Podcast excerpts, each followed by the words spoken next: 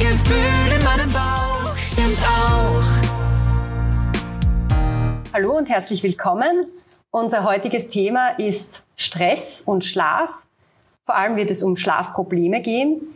Und ich würde sagen, wir stellen uns einmal kurz vor. Mein Name ist Stefanie Kolleritsch. Ich bin Molekularbiologin und Mitarbeiterin am Institut Allergosan in der medizinwissenschaftlichen Abteilung. Hallo Steffi, Hallo. mein Name ist Anna, ich bin Psychologin und Mitarbeiterin von InstaHelp, der Plattform für psychologische Online-Beratung. Es freut mich sehr, dass wir heute über das Thema Stress, Schlaf und Darmmikrobiom sprechen und ich starte gleich mit einer catchy Schlagzeile. Erstaunlicher Durchbruch. Wissenschaftlerinnen haben eine revolutionäre neue Behandlungsmethode entdeckt, mit der sie länger leben, sie fördert ihr Gedächtnis, macht sie kreativer, sie lässt sie besser aussehen, macht sie schlank und reduziert Essensgelüste. Sie senkt das Risiko für Herzinfarkte und Schlaganfälle, ganz zu schweigen von Diabetes, macht sie sogar glücklicher, weniger niedergeschlagen und weniger ängstlich. Hast du Interesse? Wow, großes Interesse. Das Wundermittel, ähm, worum es da geht, ist kein Medikament, kein neues Medikament, sondern Schlaf etwas sehr naheliegendes, aber total unterschätztes. Das Tolle daran ist, dass man nicht nur Schlaf verwenden kann, also die Tipps, die wir heute geben, verwenden kann, um Schlafprobleme aufzulösen, sondern jeder kann ab jetzt das Wohlbefinden verbessern, indem die Schlafqualität gesteigert wird. Und man findet heraus, wie die Schlafqualität gesteigert wird, ähm, indem man sich ein paar Fragen stellt zum Beispiel, ähm, wie lange man braucht, um einzuschlafen am Abend. Das sollte typischerweise nicht länger als 20 Minuten dauern. Man kann sich fragen, ob es viele Aufwachphasen gibt während äh, des Schlafs und auch wie schnell man da wieder einschläft. Und natürlich ist auch das subjektive äh, Gefühl beim Aufwachen dann sehr wichtig. Und natürlich nicht zu vergessen die Dauer allgemein, also die Schlafdauer, wie lange man im Bett liegt bzw. tatsächlich schläft. Wie lange schläfst du, Steffi? Ja, es ist unterschiedlich. Also ich schaue schon, dass ich zumindest auf sieben Stunden Schlaf komme jeden Tag. Mhm, da liegst du super dabei. Der Durchschnitt ähm, der Österreicherinnen schläft sieben Stunden und eine halbe Stunde circa und man empfiehlt auch sieben bis acht Stunden zu schlafen als Erwachsener. Mhm. Wie wir jetzt gehört haben, ist aber die Schlafdauer nicht alleiniger Faktor für die Schlafqualität und wie wir die verbessern, ähm, ich glaube, das besprechen wir heute ausführlich. Genau. Wie hängt denn jetzt eigentlich ähm, der Stress bzw. die Schlafqualität mit dem Darm zusammen? Ja, das hat einen großen Zusammenhang. Es entscheidet sich ja oft im Bauch, wie man sich fühlt. Und das ist bei Stress und bei Schlafmangel vor allem auch der Fall. Also da geht es in erster Linie um die Darm-Hirn-Achse. Das ist ein großer Faktor, wenn es um die Bewältigung von Stress geht. Ähm, das sind die Verbindung zwischen Darm und Gehirn, die läuft über das Nervensystem. Ein Hauptverbindungsweg äh, ist dieser sogenannte Vagusnerv. Im, Ner äh, Im, Darm sind auch sehr viele ähm, Nervenzellen sowieso und die Darmbakterien, die können in diese Kommunikation eingreifen. Also die können durch Stoffwechselprodukte, die sie produzieren, eben da auch mitkommunizieren. Diese Kommunikation funktioniert in beide Richtungen. Das heißt vom Darm zum Gehirn und auch wieder zurück. Und da spielen eben auch die Darmbakterien eine große Rolle. Sehr spannend. Ja, was passiert eigentlich, ähm, wenn man zu wenig schläft? Also wie macht man, wie macht sich Schlafmangel jetzt mental bemerkbar? Also macht sich einerseits mental, aber auch körperlich bemerkbar. Wir kennen das wahrscheinlich, wenn wir mal ein bisschen zu wenig geschlafen haben, dass wir uns erschöpft fühlen, müde fühlen, dass wir auch Konzentrationsschwierigkeiten haben oder es beginnt auch schon, dass unsere Augen schwer sind oder brennen und ähm, auch unsere Stimmung kann sich verändern, dass wir vielleicht ein bisschen reizbarer sind. Es kann sogar bis dahin führen, dass man Sinnesveränderungen hat, ähm, zum Beispiel Halluzinationen und in einem äh, Fall kann es auch zum Sekundenschlaf führen, was wir ja auch kennen, leider was sehr äh, tragisch sein kann, wenn man Maschinen Autos bedient. Wie ist es jetzt eigentlich mit Stress im Darm? Wie macht sich dort bemerkbar? Ja, also da gibt es natürlich auch ein paar Faktoren. Wenn man jetzt täglich sehr viel Stress hat, sehr hohen Stressbelastungen ausgesetzt wird, dann kann es dazu führen, dass sich im Körper Entzündungen ausbreiten. Und vor allem macht sich das zuerst bemerkbar im Darm. Das heißt, die Darmschleimhaut kann sich entzünden. Dadurch können auch die guten Darmbakterien absterben. Und das führt wieder, wiederum dazu, dass die Darmbarrieren sich auflösen können. Das heißt, der Darm kann löchrig werden. Giftstoffe, Allergene und so weiter können dann in den Blutstrom gelangen und somit zu weiteren Entzündungen führen. Und ein weiterer wichtiger Punkt, der auch für den Darm wichtig ist oder vor allem, wo der Darm eine sehr große Rolle spielt, ist auch das Immunsystem. Das heißt, wenn der Darm irgendwie beeinträchtigt ist, wenn die Darmschleimhaut geschädigt ist, dann funktioniert auch das Immunsystem nicht mehr richtig, denn 80 Prozent unserer Immunzellen sitzen im Darm und auch die Darmbakterien können da eingreifen. Das heißt, ähm, Bifidobakterien zum Beispiel, die fördern unser Immunsystem, die sind ganz wichtig. Und wenn das beeinträchtigt ist, das heißt, wenn der Darm, wenn man im Darm Probleme hat, dann kann sich das auf das Immunsystem auch auswirken. Und ein weiterer Faktor, der auch ganz wichtig ist, ist dann, wenn der Darm nicht mehr richtig funktioniert, dass dann die Produktion vom Schlafhormon Melatonin auch nicht mehr richtig funktioniert. Denn Melatonin wird aus Serotonin gebildet, aus dem Glückshormon. Und das wiederum findet man auch zum großen Teil im Darm. Im Darm kann auch die Vorstufe des Serotonins gebildet werden, die dann über die Darm, äh, durch die Blut-Hirn-Schranke ins Gehirn gelangen kann. Und da, daher spielt der Darm auch bei der Produktion dieser Hormone eine wichtige Rolle. Wenn der beeinträchtigt ist, dann haben wir zu wenig Schlafhormon, dann das beeinträchtigt unser, unseren gesamten Organismus, den Tag-Nacht-Rhythmus sozusagen. Wir sind auch tagsüber dann tendenziell eher müde und unser Gehirn reagiert darauf natürlich. Wir haben, am Anfang fühlen wir uns gestresst, wir haben möglicherweise Konzentrationsschwierigkeiten, Einschlafprobleme, Durchschlafprobleme und schließlich kann das sogar in einen Burnout münden. Mhm. Burnout ist ein gutes Stichwort, ähm, nämlich auch psychologische Faktoren beeinflussen natürlich die Schlafqualität. Ein typisches Zeichen von äh, oder ein Symptom von Burnout beziehungsweise von einer Depression ist ja auch dieses Grübeln am Abend, ähm, das uns schwerer einschlafen lässt. Mhm.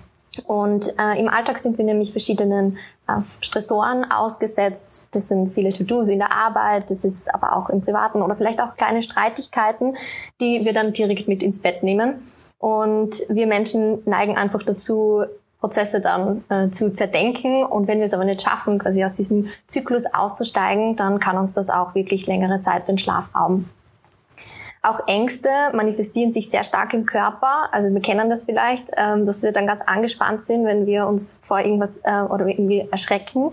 Und ähm, tatsächlich bleibt das so lange im Körper, dass wir ähm, dass wir schwieriger, schwieriger einschlafen können. Unser Körper kann nämlich nicht zwischen realer und, und nicht realer Angst unterscheiden. Das heißt, wir reagieren gleich ähm, körperlich gesehen wenn ein Tiger vor uns steht, ähm, wie auch wenn wir einen True Crime Podcast hören. Also auch ein kleiner Tipp am Abend lieber leichtere Lektüre ähm, verwenden, damit der Schlaf da besser gelingt. Was bewirkt ähm, jetzt dieses Stresshormon, das zum Beispiel in so einer Angstsituation ausgelöst wird im Körper? Ja, das Stresshormon, das ist das Cortisol. Das ist ja das Gegenstück zum Melatonin. Das heißt, Cortisol lässt uns aufwachen und wenn vermehrt Cortisol gebildet wird, wird dann auch gleichzeitig weniger Melatonin gebildet. Und das hat verschiedene Auswirkungen. Also Cortisol wirkt einerseits, also steuert sehr viele Stoffwechselprozesse.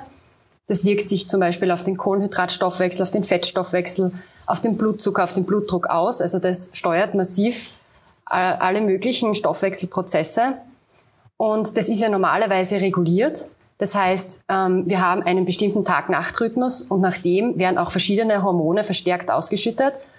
Und beim Cortisol ist es ja so, dass es am, meisten ausgeschüttet wird ähm, in der Früh und dann die Produktion über den Tag dann langsam abnimmt.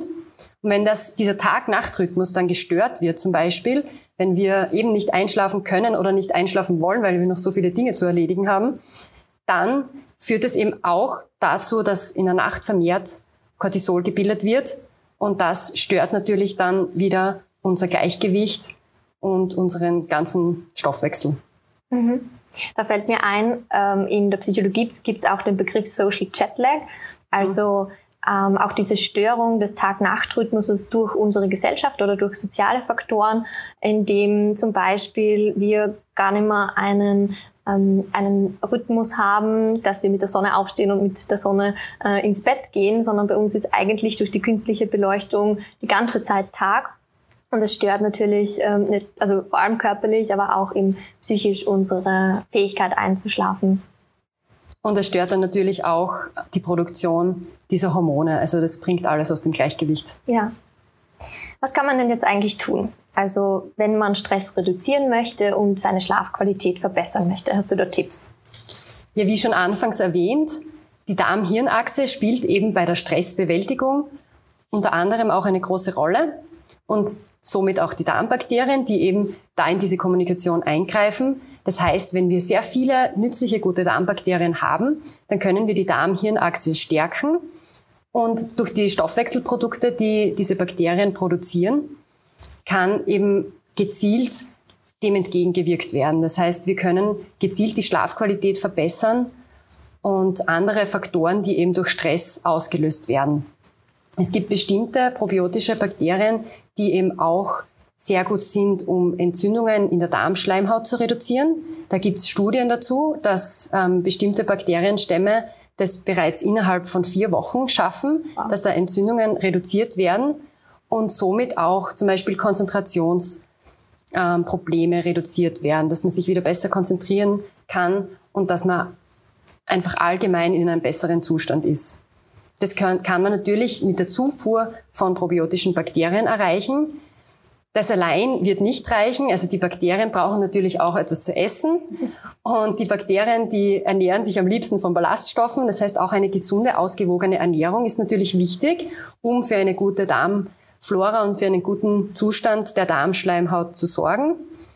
Also viel Obst und Gemüse zum Beispiel. Und wenn die Bakterien dann genug zu essen haben, dann können sie eben auch diese wichtigen Stoffwechselprodukte produzieren. Zum Beispiel eben kurzkettige Fettsäuren, auch Vitamine und auch zum Beispiel Milchsäure, die ganz wichtig ist, um Pathogene im Darm abzuwehren und einen guten Schutz zu bilden. Ja, und was kann man jetzt aus psychologischer Sicht tun, um den Schlaf zu verbessern, um die Schlafqualität zu verbessern? Ja, ich habe auch ein paar Tipps mitgebracht, wie man zu Hause jetzt einfach mal starten kann, ähm, die Aktivität, die Schlafaktivität zu tracken, indem man zum Beispiel ein Schlaftagebuch führt. Das heißt, man notiert sich kurz vor dem Schlafengehen, was man tagsüber gemacht hat und notiert auch gleich nach dem Aufwachen, wie man geschlafen hat und auch wie lange man geschlafen hat. Hier bietet sich auch an, kurz die Träume zu notieren, wenn man möchte. Da erinnert man sich noch am besten das Schlaftagebuch soll aber in jedem Fall dabei helfen, die individuellen Faktoren zu identifizieren, die eben zu einer besseren Schlafqualität führen. Und sie helfen beispielsweise auch, wenn man merkt, dass Probleme überhand nehmen, dass sie lange andauern, dann auch dieses Schlaftagebuch einer professionellen Person zu übergeben, da man da dann einfach sehr viel Informationen daraus nehmen kann. Man kann auch schauen natürlich, dass man die Umgebung optimal gestaltet, also einen möglichst dunklen Raum hat, wenn man, wenn man einschlafen möchte. Das ähm, spielt natürlich auch wieder mit dem Melatonin zusammen, das du vorhin genannt hast, ähm, dass man auch LED ähm, Lampen ausschaltet und versucht wirklich auch das Smartphone weit wegzulegen und das Smartphone vor allem deswegen weit weglegen, weil man dazu tendiert, wenn man schlecht schläft, dann auch auf einmal auf den Wecker zu schauen oder eben auf die Uhrzeit am Handy zu schauen. Und das, das löst natürlich wiederum Stress aus, weil wir dann schauen, wie lange habe ich noch Zeit zu schlafen, bis ich aufstehen muss. Mm, ein spannender Aspekt, den auch viele nicht bedenken. In einer klassischen Beziehung schläft man vielleicht gemeinsam im Bett und es kann auch sehr gut tun, dieser Körperkontakt oder auch Gespräche beim Einschlafen. Allerdings, wenn es dann irgendwie störend wird, wenn zum Beispiel der Partner oder die Partnerin eine andere äh, Schlafenszeit hat, als man selbst hat oder wenn sich die Person ähm, öfter auf, aufwacht als man selbst und oder sich im Bett wälzt, dann äh, ist es durchaus auch eine Überlegung wert, äh, getrennte Betten ähm, in getrennten Betten zu liegen. Und das ist auf jeden Fall kein Abbruch für romantische Zeit. Das kann vielleicht auch sogar ähm, aufregend werden. Einen Blick sollte man auf jeden Fall auch in den Alltag werfen. Also ist natürlich leicht zu sagen, schau, dass du deinen Stress reduzierst. So leicht funktioniert es nicht, aber ähm, wir wissen meistens schon in der Situation, dass uns ein Gedanke, den wir auffassen, oder eine kleine Streitigkeit oder vielleicht auch ähm, ein ein lustig gemeinter Witz, der aber irgendwie verletzend ist, dass wir das mit heimnehmen werden und mit ins Bett nehmen werden, um darüber zu grübeln. Und vielleicht kann man auch schon proaktiv versuchen, diese Gedanken aufzulösen, indem man dann zum Beispiel in der Situation nachfragt, wie hast du das gemeint? Und dann kann man auch ähm, im besten Fall diese Gedanken dann am Abend schon abschalten. Bei größeren Themen funktioniert das natürlich ähm, eher schwieriger, aber Grübeln im Allgemeinen, da habe ich später auch noch einen Tipp, wie man das abschalten kann. Entspannungsübungen sind natürlich ein Evergreen. Ähm, da gibt es verschiedene Möglichkeiten. Man kann Yoga praktizieren, Meditation, auch die klassischen Atemtechniken oder äh, progressive Muskelentspannungen. Da gibt es sehr viele Materialien, die man, sich, ähm, die man sich aus dem Internet zum Beispiel zusammensuchen kann. Und auch wenn es nicht gleich klappt, sollte man auf jeden Fall nicht den, den Mut verlieren. Äh, Übung macht auch da den Meister oder die Meisterin. Und ähm, auch ein Tipp, der, der auch ein bisschen in Vergessenheit gerät, ist, dass man sich ein, genügend Zeit nimmt vor dem Schlafengehen, um wirklich runterzukommen. Wir können nicht verlangen, dass wir von 100 auf 0 kommen, von unserem hektischen Alltag ähm, einfach ins Bett gehen und schlafen können. Deswegen sollte man sich ausreichend Zeit nehmen, auch davor schon angenehme Tätigkeiten zu machen, vielleicht nicht mehr am Smartphone zu sein, sondern zu lesen bei angenehmem Licht beispielsweise, sich einfach irgendeine Art Routine äh, zurechtzulegen. Und durch die klassische Konditionierung haben wir dann auch die Möglichkeit, leicht in den Schlaf zu gleiten, weil wir auch auf diese äh, Routinen dann besser reagieren. Das sind ja sehr spannende Tipps, die du da uns gegeben hast. Ähm, was kann man, oder gibt es da jetzt eine Abgrenzung, so wann ist, hat man Schlafprobleme, wann wird es wirklich zu einem großen Problem, wann kann es wirklich zu einer Störung werden? Mhm. Gibt es da Unterschiede oder wann erkennt man das oder wie erkennt man das am besten? Ja, also wir haben jetzt äh, darüber gesprochen, dass Schlafprobleme sich sehr stark körperlich auswirken. Das heißt, daran merkt man es natürlich in erster Linie, dass man chronisch müde ist. Wenn man es jetzt im klinischen Sinne betrachtet, dann gibt es da auch eine Zeitspanne, in der diese Schlafprobleme anhalten. Von einer chronischen Schlaf ähm, ähm, Schlaflosigkeit spricht man, wenn das mindestens vier Monate andauert. Man sollte sich aber schon auch professionelle Hilfe suchen, wenn das drei Wochen andauert weil natürlich dieser Zustand sich sehr leicht chronifizieren kann. Und äh, diese, diese dauernden Ein- und Durchschlafprobleme, die sind gar nicht so selten in unserer Gesellschaft. Ähm, ungefähr sieben Prozent der Bevölkerung sind davon betroffen. Also man sollte sich auf jeden Fall auch schnell genug ähm, Hilfe suchen. Das kann eben durch eine ärztliche Konsultation sein. Wenn man aber schon weiß, dass das ähm, wahrscheinlich am Stress liegt, dann äh, kann man auch mit diesen Entspannungsverfahren oder mit einer psychologischen Beratung versuchen, da einen kritischen Blick auf die Verhaltensmuster im Alltag zu werfen. Ja, und gibt's zum Abschluss noch ein paar sogenannte SOS-Tipps, die man jetzt so mitnehmen kann, was man jetzt akut tun kann, um besser einzuschlafen? Genau, da habe ich auch ein paar Tipps mitgebracht. Und der erste Tipp ist, keep calm. Es ist leicht gesagt, aber man steigert sich natürlich in den Gedanken rein, ich kann nicht einschlafen, was natürlich noch mehr Stress erzeugt. Man soll sich also als erstes auf gedanklicher Ebene bewusst machen, dass ähm, das nur eine Nacht ist von vielen und der Körper das auch sehr gut aushalten kann, wenn man auch ein paar äh, Stunden oder ein paar Minuten weniger Schlaf bekommt. Das soll einmal die erste Ruhe reinbringen und dann gibt's natürlich auch die Möglichkeit, sich durch ähm, Atemübungen auch die Ruhe wirklich in den Körper zu bringen, wenn man zum Beispiel dann sich hinlegt auf den Rücken und sich nur auf die Atmung fokussiert, versucht länger auszuatmen als einzuatmen, dann gibt's die physiologische Antwort, äh, indem der Blutdruck sinkt, die Herzfrequenz sinkt und auch der Muskeltonus nimmt ab. Wir werden einfach entspannter und dadurch schlafen wir auch leichter ein. Sollte das innerhalb von den 15 Minuten oder innerhalb von 15 bis 20 Minuten nicht gelingen, dann sollte man wieder aufstehen. Also nicht hartnäckig weiter versuchen, im Bett zu bleiben, sondern einfach eine andere Tätigkeit zu machen. Vielleicht nicht wieder am Smartphone zu sein, sondern ähm, den Raum zu wechseln und irgendwas Ruhiges ähm, zu machen und ähm, dann wieder zu Bett zu gehen und einen neuen Versuch zu starten. Man wird merken, man ist dann eh äh, schnell müde. Und wenn man aber merkt, dass äh, vielleicht auch diese Grübelgedanken sich äh, aufdrängen und man keinen Ausweg daraus findet, dann habe ich für alle Harry Potter-Fans noch einen äh, besonderen Tipp mitgebracht, nämlich äh, die Dumbledore-Methode. Mhm. Ähm, also der Dumbledore sagt ja in einem in einem Part, dass er er seine Gedanken äh, gerne ablädt, indem er mit dem Zauberstab seine Erfahrungen ähm, aus seiner Schläfe zieht. Und er sagt, er hatte dadurch einen besseren, besseren Überblick über das Erleben und das Verhalten. Und genauso kann man es auch machen, wenn man gerade keinen Zauberstab zur Seite hat, dann kann man sich einfach ein, ein Blatt Papier und einen Stift nehmen und alle Gedanken, die eben sich so stark aufdrängen, niederschreiben. Und wenn man sich dann wieder ins Bett legt, ähm, kann man sich sicher sein, dass alle Gedanken ja schon niedergeschrieben ist. Man braucht nicht weiter darüber nachdenken. Man weiß eh, es kommen wieder die gleichen Gedanken von vorne. Und das kann auch sehr entlastend sein, um dann besser einzuschlafen. Vielen Dank für die guten Tipps. Es war auch. sehr informativ für mich. Ich hoffe für Sie auch. Und ja, bis zum nächsten Mal. Danke. Hallo Freiheit, hallo Glück, hallo Leben und das Gefühl in meinem Bauch stimmt auch.